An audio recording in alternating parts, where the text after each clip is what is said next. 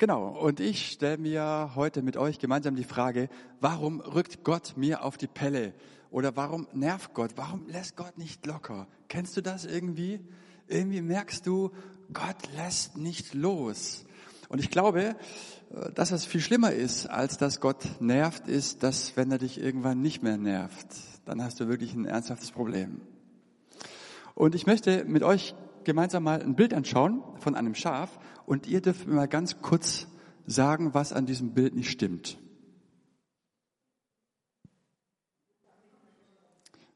Da ist ein bisschen zu viel dran, gell? Das ist ein ganz witziges Bild, das habe ich dieses Jahr auf Facebook irgendwann entdeckt, ich glaube im Februar 21. Und zwar war das im australischen Outback, wurde ein Schaf gefunden namens Barak, das haben sie so getauft. Das ist von einer Herde entfliehen und war vier Jahre lang in der Wildnis, also ist umhergeirrt und euch fällt auf, da schnibbel die Schnapp wurde was vergessen abzuschneiden, oder? Genau. Und insgesamt 35 Kilogramm Wolle hat man diesem Schaf abgenommen. Ist krass, gell? Leider war die Wolle total verfilzt, sie war unbrauchbar. Aber dieses Bild passt für mich so gut, nämlich auf die Frage, warum rückt Gott mir auf die Pelle? Weil er hin und wieder bei uns etwas abschneiden will. Und die Bibel spricht ja von Beschneidungsprozessen, von Sterbeprozessen. Und wenn wir diese Schritte, diese Prozesse von Gott auslassen, dann kann es durchaus passieren, dass es hier innerlich, so wie bei dem Schaf, so richtig wuchert. Du kannst äußerlich top aussehen, top Frisur, top gepflegt, aber innerlich wuchert's, wenn Gott nicht seine Prozesse an uns gestalten darf. Und das kann dann manchmal passieren, dass da was weggeschnitten wird oder etwas sterben muss und das tut weh. Aber es ist notwendig. Die Bibel sagt, dass der Tod die Frucht für das Leben ist. Der Tod selbst. Hochfaszinierend. Und natürlich passt da das Gleichnis aus dem Johannesevangelium, das Gleichnis vom Weizenkorn. Und ich möchte mit euch gemeinsam diese Bibelstelle mal anschauen, lesen und dann darauf eingehen. Und ich lade euch mit, wenn ihr möchtet, mitzulesen. Da heißt es in Johannes 12, die Verse 20 bis 26, unter denen, die zum Fest nach Jerusalem gekommen waren, um Gott anzubeten, befanden sich auch einige Griechen. Sie gingen zu Philippus, der aus Bethsaida in Galiläa stammte, und sagten zu ihm, Herr, wir möchten gerne Jesus kennenlernen. Philippus sagte es Andreas, und die beiden gingen zu Jesus. Er antwortete ihnen, die Stunde ist gekommen, jetzt wird die Herrlichkeit des Menschensohns sichtbar werden. Amen, ich versichere euch, das Weizenkorn muss in die Erde fallen und sterben, sonst bleibt es allein. Aber wenn es stirbt, bringt es viel Frucht. Wer sein Leben liebt, wird es verlieren. Wer aber sein Leben in dieser Welt gering achtet, wird es für das ewige Leben bewahren. Wer mir dienen will, muss mir auf meinem Weg folgen und wo ich bin, werden dann auch die sein, die mir gedient haben. Sie alle werden von meinem Vater geehrt werden. Soweit einmal zu diesem Text. Ich möchte heute Morgen die Predigt so gestalten, dass ich an einigen Stichpunkten, an einigen Begebenheiten des Textes entlang gehe und auf diese eingehe. Und das erste Stichwort, was mir hier beim Lesen auffällt und ins Auge springt, ist das Stichwort einige Griechen. Es ist total interessant, dass anscheinend das Ausland auf Jesus aufmerksam geworden ist. Obwohl Jesus ja eine relativ kurze Zeit erst gewirkt und gelebt hat, circa drei Jahre, also nicht nur gelebt, aber gewirkt hat, trotzdem wurde über die Grenzen des Landes hinaus ein Echo seines Wirkens erkennbar und wahrnehmbar. Leute aus dem Ausland kamen zu Jesus und wollten ihn kennenlernen. Das ist total faszinierend. Also Jesus, der Jude, Jesus, der Israelit, wird hier also von denen aufgesucht, die nicht zu Gottes Volk gehören. Und für die Leser des Johannesevangeliums ist mit den Griechen nicht nur ein Volk beschrieben, das östlich von Italien liegt, sondern die ganze nicht jüdische Welt. Man möchte Jesus kennenlernen. Und genau das ist auch der Plan, den Gott für Jesus vorgesehen hat. Paulus sagt das ganz klar, auch im Römerbrief, dass erstes Heil zu den Juden geht und dann zu den Griechen. Es war niemals so gemeint, dass das Heil, dass das Wort, das Evangelium bei den Juden bleibt, sondern darüber hinausgeht. Und da kommen also jetzt die Griechen und wollen Jesus kennenlernen. Das ist das Erste, was mir auffällt. Das Zweite, die Begebenheit, und das ist völlig interessant. Sie wenden sich jetzt in erster Linie nicht an Jesus selbst, sondern an die Jünger, nämlich an Philippus und Andreas. Und das hat jetzt eine ganz, ganz tiefe Bedeutung, wie so viele Texte im Johannesevangelium eine sehr symbolträchtige ähm, Bedeutung haben. Einzelne Erzählungen sind nicht Erzählungen selbst, sondern sind sehr stark symbolträchtig. Und auch diese Begebenheit, dass sie eben nicht zu Jesus selbst, warum auch immer, sondern erst zu den Jüngern gehen. Das bedeutet, sie wollen Jesus, wenden sich aber an die Jünger. Sie wollen zum Herrn der Gemeinde, wenden sich aber an die Gemeinde. Das heißt, zwischen Jesus und den Griechen stehen seine Jünger. Und zwischen Jesus und der Welt steht was? Seine Gemeinde. Und in diesem Text, an dieser Begebenheit, ist genau das auch gemeint. Hier geht es tatsächlich um die Gemeinde.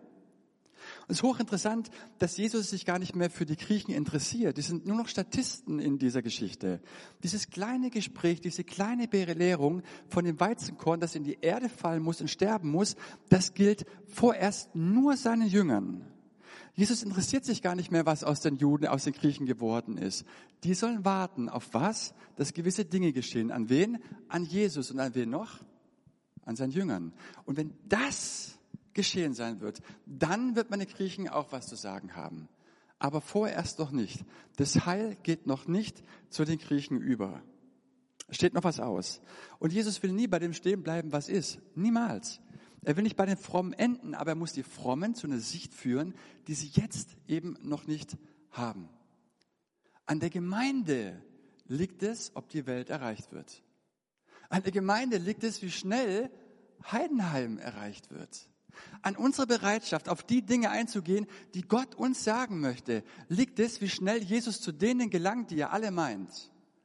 Die Wirkung Jesu im kleinen Kreis ist die Voraussetzung dafür, dass etwas in der Weite geschehen kann. Nämlich, dass das Evangelium rausgeht. Wisst ihr, Jesus Sorge gilt immer der Gemeinde. Jesus Sorge gilt den Zustand der Gemeinde. Seine Sorge gilt der Verfassung der Gemeinde und der Bereitschaft der Gemeinde. Welche Bereitschaft? Ich nehme es vorweg. Der Sterbebereitschaft. Und damit bin ich beim dritten Wort, das Weizenkorn. Jesus sagt, wenn das Weizenkorn nicht in die Erde fällt und stirbt, so bleibt es für sich allein. Wenn es aber stirbt, so bringt es viel Frucht. Von wem redet Jesus hier? Einmal von sich selbst. Aber was völlig interessant ist, Warum sagt Jesus nicht, wenn ich nicht sterbe, bringe ich keine Frucht? Warum spricht Jesus von dem Weizenkorn? Weil er etwas sagen möchte, das für ihn gilt, aber dann natürlich auch für seine Jünger. Er meint ja gar nicht nur ich muss sterben, nur ich, Jesus, muss sterben, damit ich Frucht bringe, sondern er meint, nein, auch ihr müsst sterben, damit ihr Frucht bringt. Er spricht nicht von seinem Lebensgesetz, sondern er spricht von dem geistlichen Grundgesetz des Reiches Gottes. Und es lautet Sterben. Und er weitet diese Gesetzmäßigkeit des Sterbens, das erstmal sich auf seinen Tod bezieht, dann auch auf seine Jünger aus. Und niemand, niemand, der in seinem Leben sowas wie Frucht sehen möchte. Niemand, der zum Leben kommen möchte. Keine Gemeinde, die aufbrechen möchte zu neuen Ufer, kommt um dieses geistliche Grundgesetz des Reiches Gottes, des Sterbens drumherum. Niemand, niemand. Wenn du leben willst, wenn du wachsen willst, musst du zuvor sterben. Niemand kommt da drumherum. Ich finde das völlig faszinierend, aber gleichzeitig auch total herausfordernd. Für Jesus war es aber ein wirkliches Sterben. Für Jesus war es ein wirkliches Sterben. Keiner von uns darf denken, dass Jesus da irgendwie heiter und gelassen in das Leid hineinging, so nach dem Motto, na ja, in drei Tagen ist eh alles wieder vorbei, ich gehe da mal schnell durch. Nein, für Jesus war es ein wirkliches Leid und ein wirkliches Sterben. Und unmittelbar an unseren Versen, im Vers 27, sagt Jesus Folgendes. Mein Herz ist jetzt voll Angst und Unruhe, Soll ich sagen, Vater, rette mich vor dem, was auf mich zukommt? Jesus wusste zu jeder Zeit, in was für eine Dunkelheit er hineingeht. Er wusste es und hat es wirklich erlebt und erlitten. Für, nicht, für ihn war es nicht irgendetwas, was er äußerlich anzog, aber innerlich irgendwie völlig unberührt blieb. Nein, es ging ganz, ganz tief. Es war nicht ein gespieltes Leiden für Jesus, es war ein gelebtes, ein erlebtes Leiden. Der Sohn Gottes wurde Mensch oder wurde voll leidensfähig. Und in ihm wurde die Dreieinigkeit leidensfähig und Gott wurde leidensfähig wie niemals zuvor und auch niemals danach. Und ich will es nochmal sagen, Jesus sollte verherrlicht werden. Und er wurde verherrlicht, das wissen wir. Aber Gott hat ihm auch einen Namen gegeben, der über alle anderen Namen steht. Aber zuvor steht im Philipperbrief Kapitel 2, dass er erstmal entehrt wurde. Er erniedrigte sich selbst und nahm Knechtgestalt an und ward gehorsam bis zum Tode. Das steht vor der Verherrlichung. Das Gleichnis vom Weizenkorn. Diese kleine Belehrung sagt uns Folgendes. Vor der Verherrlichung steht die Erniedrigung. Ehe Jesus in die Höhe geführt wird, wird er in die tiefsten Tiefe geführt. Ehe er das Licht sieht, sieht er die Dunkelheit. Ehe er Ehre bekommt, wie niemand vor ihm und niemand nach ihm, wird er erstmal in einem Maße entehrt werden, wie auch niemand vor ihm und niemand nach ihm. Ehe er der Fürst der neuen Schöpfung wird, wird er erstmal der Dreck der alten Welt. Ehe er Jesus in die Weite durchbricht, muss er erst durch das Nadelohr von Golgatha gehen. Ich könnte ewig so weitermachen. Ihr wisst, was ich meine, oder? Jesus stirbt. Es war ein echtes Sterben. Da war es aufzugeben, da war es loszulassen, da tat etwas unendlich weh. Aber Jesus floh nicht davor. Er sagte zwar, Vater, bitte, wenn es dir möglich ist, dann lass diesen Kelch an mir vorbeigehen. Aber Jesus stellte sich diesem Prozess, weil er wusste, es war so notwendig, diesen Prozess zu gehen. Und Jesus ging dort hinein, er starb und es blieb nichts mehr übrig, Nichts blieb übrig von dem, was er hatte. Ansehen, Erfolg, das ließ er los. Es war ein wirkliches Sterben. Und als er sein Leben völlig an Gott zurückgab und nichts mehr besaß, starb er den grauenvollsten Tod. Aber wir wissen das. Gott kam mit seiner Macht und hat ihn von den Toten auferweckt. Ich möchte zum vierten und letzten Stichwort kommen. Meine Diener. Es heißt ab, Vers, äh, heißt ab Vers 25, wer sein Leben liebt, wird es verlieren. Wer aber sein Leben in dieser Welt gering achtet, wird es für das ewige Leben bewahren. Wer mir dienen will, muss mir auf meinem Weg folgen und wo ich bin, werden dann auch die sein, die mir gedient haben. Sie alle werden von meinem Vater geehrt werden. In diesen Versen, ihr habt es gemerkt, geht es um das Dienen. Und es gibt ja ganz unterschiedliche Beziehungen zu Jesus. Es gibt auf der einen Seite die Sympathisanten Jesus, so wie die Griechen. Die kommen, haben von Wundern wahrscheinlich gehört und reisen auch von relativ weit an und wollen ihn kennenlernen. Und dann gibt es auch das große Heer der Konsumenten Jesu. Und ein Konsument, der hat auch in gewisser Hinsicht seine Berechtigung, absolut. Die Konsumenten sind alle die, die die Hände aufhalten und sagen, Herr Jesus, was hast du für mich? Und es ist toll und es ist gut und sie dürfen es auch. Und ich glaube, niemand kommt in die engere Beziehung zu Jesus, der sich hat zuvor nicht beschenken lassen, der zuvor nicht in diese Empfangshaltung gekommen ist und gefragt hat, Jesus, was hast du für mich Gutes? Es ist okay. Und wenn ich auf einer Konferenz war, da bringe ich meinen Kindern immer was mit und wenn ich die Tür aufmache, fragen sie immer, Papa, was hast du mir mitgebracht? Und sie dürfen es. Was hast du mir Schönes zu geben? Sagen die jungen Christen und die unreifen Christen und sie dürfen es auch. Und wir können diese Stelle nicht überspringen. Und ich glaube, es kann auch ein Stück Reife darin liegen, dass ein Mensch, der immer alles selbst in die Hand genommen hat und immer dachte, ich muss alles hinkriegen, ich muss selber stark sein, dass der sich irgendwann eingesteht und sagt, ich kann es eben nicht. Und sagt, Jesus, ich brauche dich, ich brauche dich wirklich. Aber in diesem Text ist hier von den Dienern die Rede. Und ein Diener hat eine andere Mentalität als ein reiner Konsument. Der Diener sagt nämlich nicht, was hast du für mich, sondern er sagt, was soll ich tun? Und wir kennen ja das Bild eines Dieners. Wir kennen es aus dem Fernsehen, aus Filmen. Frage, was macht ein Diener? Ein Diener, er ist um seinen Herrn herum. Er ist geräuschlos, macht nicht viel Aufhebens um seine Person. Er holt den Anzug, fährt das Auto, bereitet das Essen vor und so weiter. Der Diener wird dadurch definiert, dass er seinem Herrn zur Verfügung steht. Und das ist, oder setzt für mich räumliche Nähe voraus. Er muss in Rufnähe sein, dem Herrn ganz nah sein. Und Jesus sagt, und ich möchte, dass wir das nochmal hören, wenn ihr meine Diener sein wollt, dann müsst ihr in meiner Nähe sein. Dann müsst ihr den Weg gehen, den auch ich gehe und an dem Ort sein, wo auch ich bin. Und das heißt für uns, wir wissen das natürlich schon längst und ahnen das auch, dass für uns dieselbe Gesetzmäßigkeit des Sterbens gilt. Da, wo ich bin, das, was ich durchleide, müssen auch die durchleiden. Jesus möchte keine Fans, die ihm zurufen, du schaffst das, Herr Jesus, komm noch ein bisschen weiter.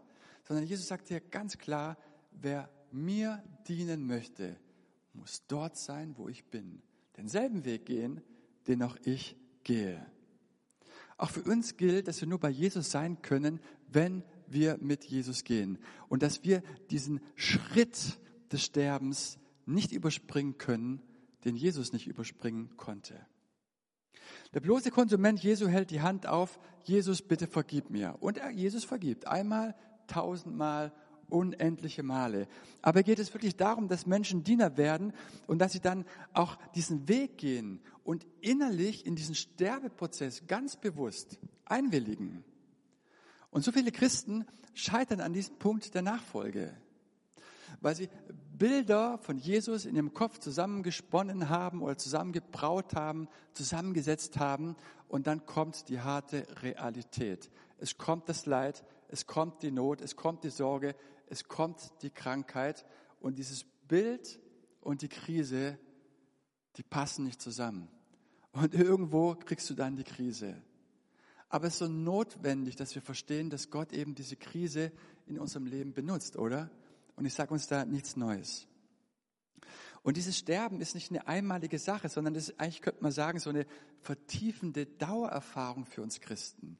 Und es gilt, dass wir das ganz, ganz tief mit unserem Herzen verstehen, dass vor dem Lachen die Tränen stehen und dass vor dem Licht die Dunkelheit kommt, dass vor dem Erfolg der Zerbruch kommt, dass vor Ostern Karfreitag kommt, dass vor dem Weg in die Höhe der Weg in die Tiefe führt. Das bedeutet nochmal, dass wir nach dem gleichen geistlichen Grundgesetz des Reiches Gottes leben, wie Jesus selbst. Denn es gilt, da wo viel gestorben worden ist, da gibt es viel Leben. Wo das Kreuz sein Werk tun konnte, immer tiefer und einschneidender, da gibt es viel Ostern. Und wo das Messer des Winzers sein Werk tun durfte und viel von der Rebe weggeschnitten wurde, da gibt es viel Frucht. Das ist das geistliche Grundgesetz des Reiches Gottes. Das finden wir vor. Aber das leben wir von Haus aus nicht. Ich meine, wer von uns möchte gerne sterben? Keiner möchte sterben. Nur Masochisten wollen sterben. Wir möchten die Frucht. Und das ist verständlich. Und wisst ihr, ich möchte auch viel Frucht in meinem Leben. Aber wir möchten die Frucht ohne den Preis der Frucht. Das ist verständlich, aber es reicht nicht aus. Es ist klar, dass wir Angst vor dem Prozess haben.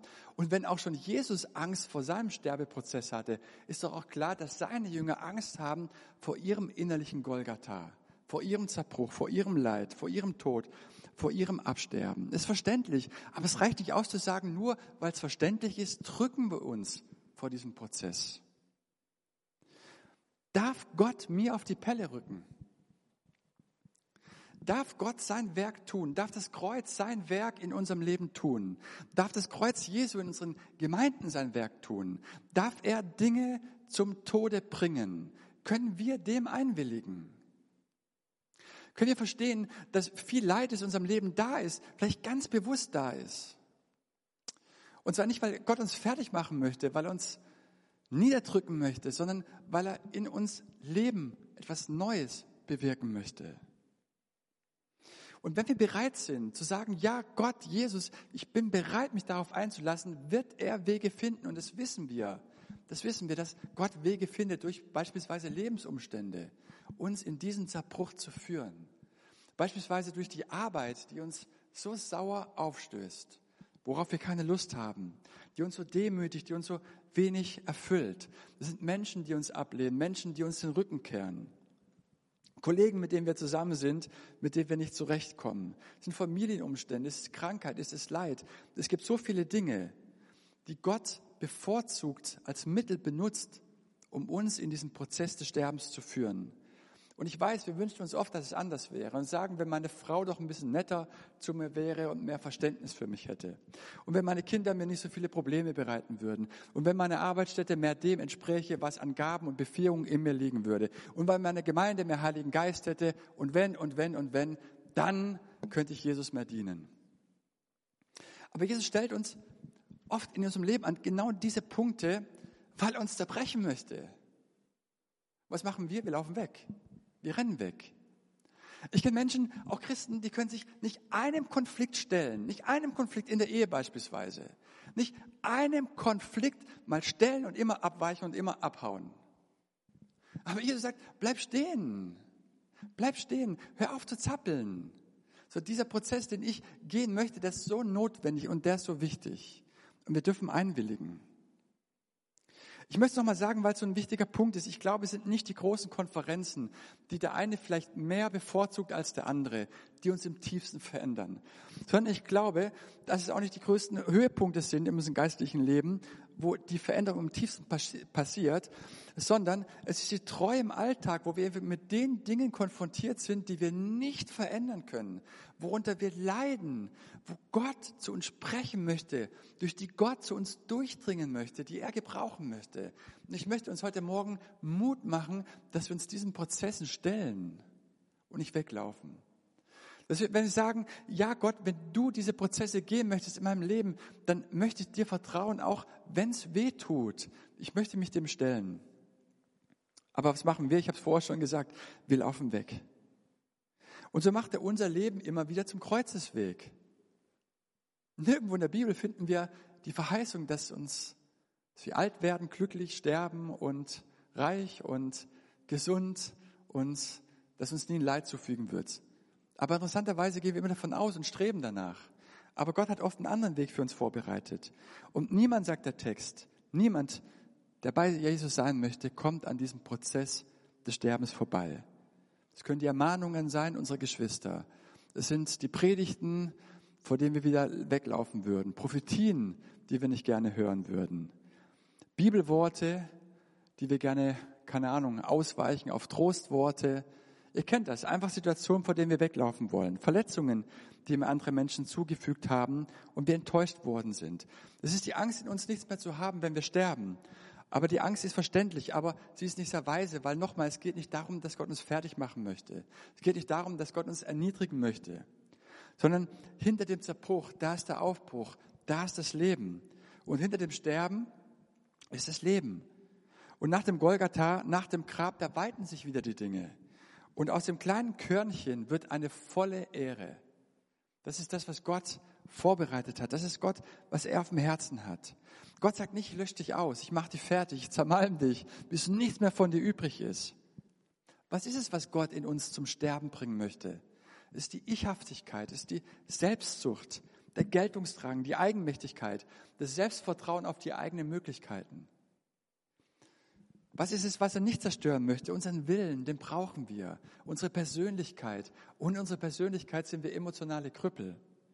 Unsere Fantasie ist eine Gabe Gottes. Unsere Gaben, unsere Fähigkeiten, die hat Gott in uns hineingelegt. Gott widerspricht sich doch nicht selbst und möchte das töten, was nicht gut oder was er in uns hineingelegt hat. Aber er will uns befreien von allem Sündigen, von allem Ichhaften.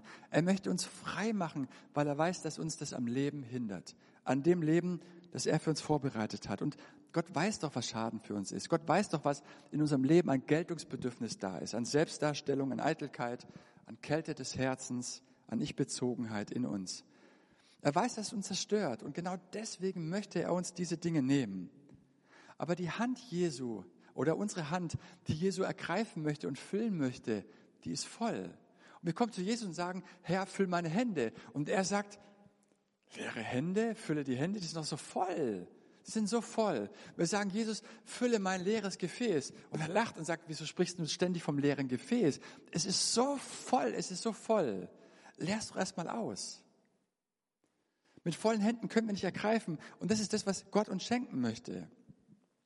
Wisst ihr, es gibt eine Charismatik, die am Kreuz vorbei Fülle, Segen, Heiligen Geist, Vollmacht, Autorität haben möchte. Und Gott geht in seiner unendlichen Güte auch immer wieder ein Stückchen darauf ein, aber irgendwie merken wir doch, in unserem Leben stoppt der Segen, wenn das Kreuz sein Werk nicht tun, tun durfte und einschneiden durfte und reinigen durfte und heiligen durfte, sodass Platz wird für Neues und für die Fülle und für den Segen. Je mehr Kreuz, umso mehr Ostern. Je mehr Karfreitag, umso mehr Lebensmacht, je mehr Zerbruch des Eigenvertrauens, umso mehr biblischer Glaube wird uns freigesetzt. Je weniger wir der Überzeugung sind, dass wir etwas sind, etwas können und haben, umso mehr sind wir der Überzeugung, dass Gott alles tun kann und alles tun vermag in unserem Leben. Das ist der Kreuzweg. Und das ist nicht eine einzige Erfahrung, die wir irgendwann mal gemacht haben, sondern es ist eine Dauererfahrung in unserem Leben, die unser Leben prägen soll. Und wir singen das in unseren Liedern, egal was du mir gibst, egal was du mir nimmst. Aber meinen wir das wirklich auch von ganzem Herzen? Ich sage nicht, dass jemand hier ist, der das nicht wirklich will, aber ich glaube, dass Gott will, dass wir das mehr wollen. Mehr wollen, zutiefst von ganzem Herzen in diese Prozesse einwilligen, dass wir ihm erlauben, dass er sein Werk in uns tun darf. Ihr Lieben, wir können uns nicht selber töten.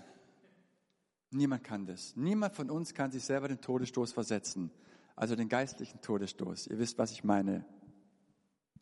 Aber ich kann zulassen, wenn Gott an mir arbeitet, dass er das tun darf, dass ich nicht weglaufe, dass ich mich auf diesen Prozess einlasse, dass ich mich dem aussetze, dass ich inne halte, dass ich diesen Sterbeprozess nicht abkürze, dass wenn Gott mir Dinge aufdeckt, ich die Dinge nicht zudecke, wenn Gott seinen Finger auf die Dinge legt, dass ich den Finger nicht anfange wegzuschieben. Das ist meine Verantwortung, das ist deine Verantwortung. Wir können uns auch nicht zum Leben erwecken, das können wir nicht. Wir können aber Gott, unser Herz, so lange hinhalten, bis er es füllt. Wir können uns ihm, unserem ganzen Wesen hinhalten, dass er sein Werk tun darf, das er vielleicht schon seit Wochen, Monaten und Jahren für uns vorbereitet hat, wir aber nicht einwilligen und weglaufen, weil wir Angst haben und keine Lust auf diesen Prozess haben. Und dieses wunderbare Neue, das uns schenken möchte, das so verlockend ist, das hat eben seinen Preis. Und das ist das Sterben. Nochmal, für all diejenigen, die vielleicht doch ein bisschen deprimiert jetzt sein könnten. Es geht um das Bessere. Es geht nicht um den Verzicht. Es geht um die Fülle. Wenn aus dem einen Weizenkorn eine volle Ehre wird, dann ist das Fülle, dann ist das Reichtum. Aber nur eine gestorbene Ehre bringt letzten Endes viel Frucht. Sie löst sich auf und kann sich in ihrer Schönheit nicht konservieren. Das geht nicht. Und auch wir nicht. Wir nicht. Das geht nicht. Und es ist der Prozess, den Gott für uns vorbereitet und nicht erspart. Es ist aber die Bereitschaft, wenn wir dazu bereit sind, die er in uns hineinlegt, okay? Diese Bereitschaft, dem einzuwilligen. Wenn wir diese Entscheidung treffen und sagen, Gott, wenn du dieses Grundgesetz für mich vorbereitet hast, möchte ich nicht mehr weglaufen. Ich möchte mich dem stellen, möchte mich dem Prozess meiner Ehe stellen, den Prozess in meinen Beziehungen, dann möchten wir uns als Gemeinde diesen Prozess stellen, wo es Dinge gibt, die sterben müssen, bevor Neues geschieht und Leben passiert. Und das kann für uns jeder, der hier ist, was ganz Unterschiedliches sein. Bei dem einen ist in der Ehe, bei dem einen ist auf der Arbeit, mit dem Arbeitskollegen, mit dem Chef, der uns so sauer aufstößt. Es kann bei jedem von uns was Unterschiedliches sein. Aber Gott möchte uns Mut machen, uns diesem Prozess zu stellen.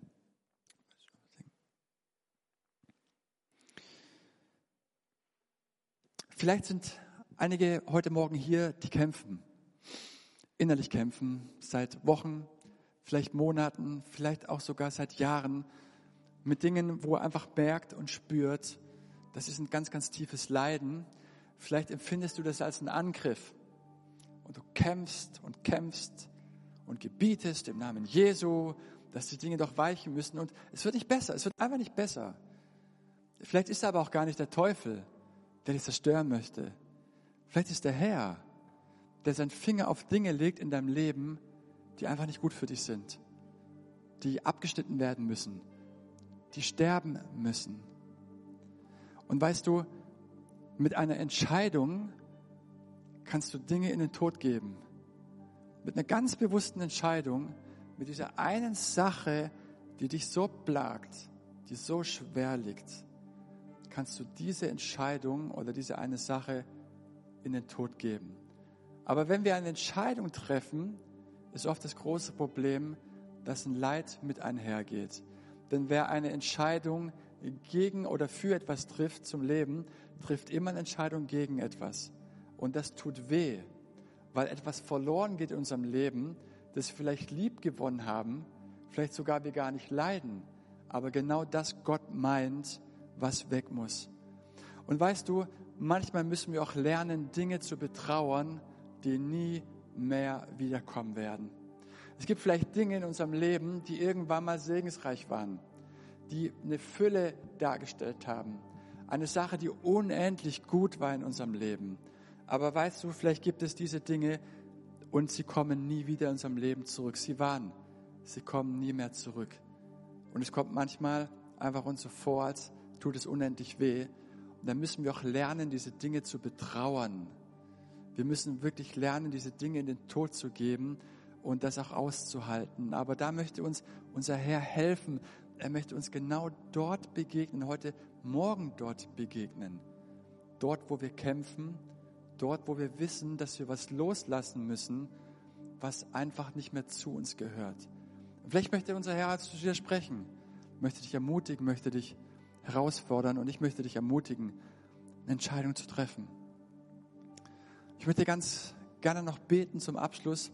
Wir möchten dann noch vielleicht ein, zwei Minuten Zeit einfach verbringen unter der Begleitung des Klaviers.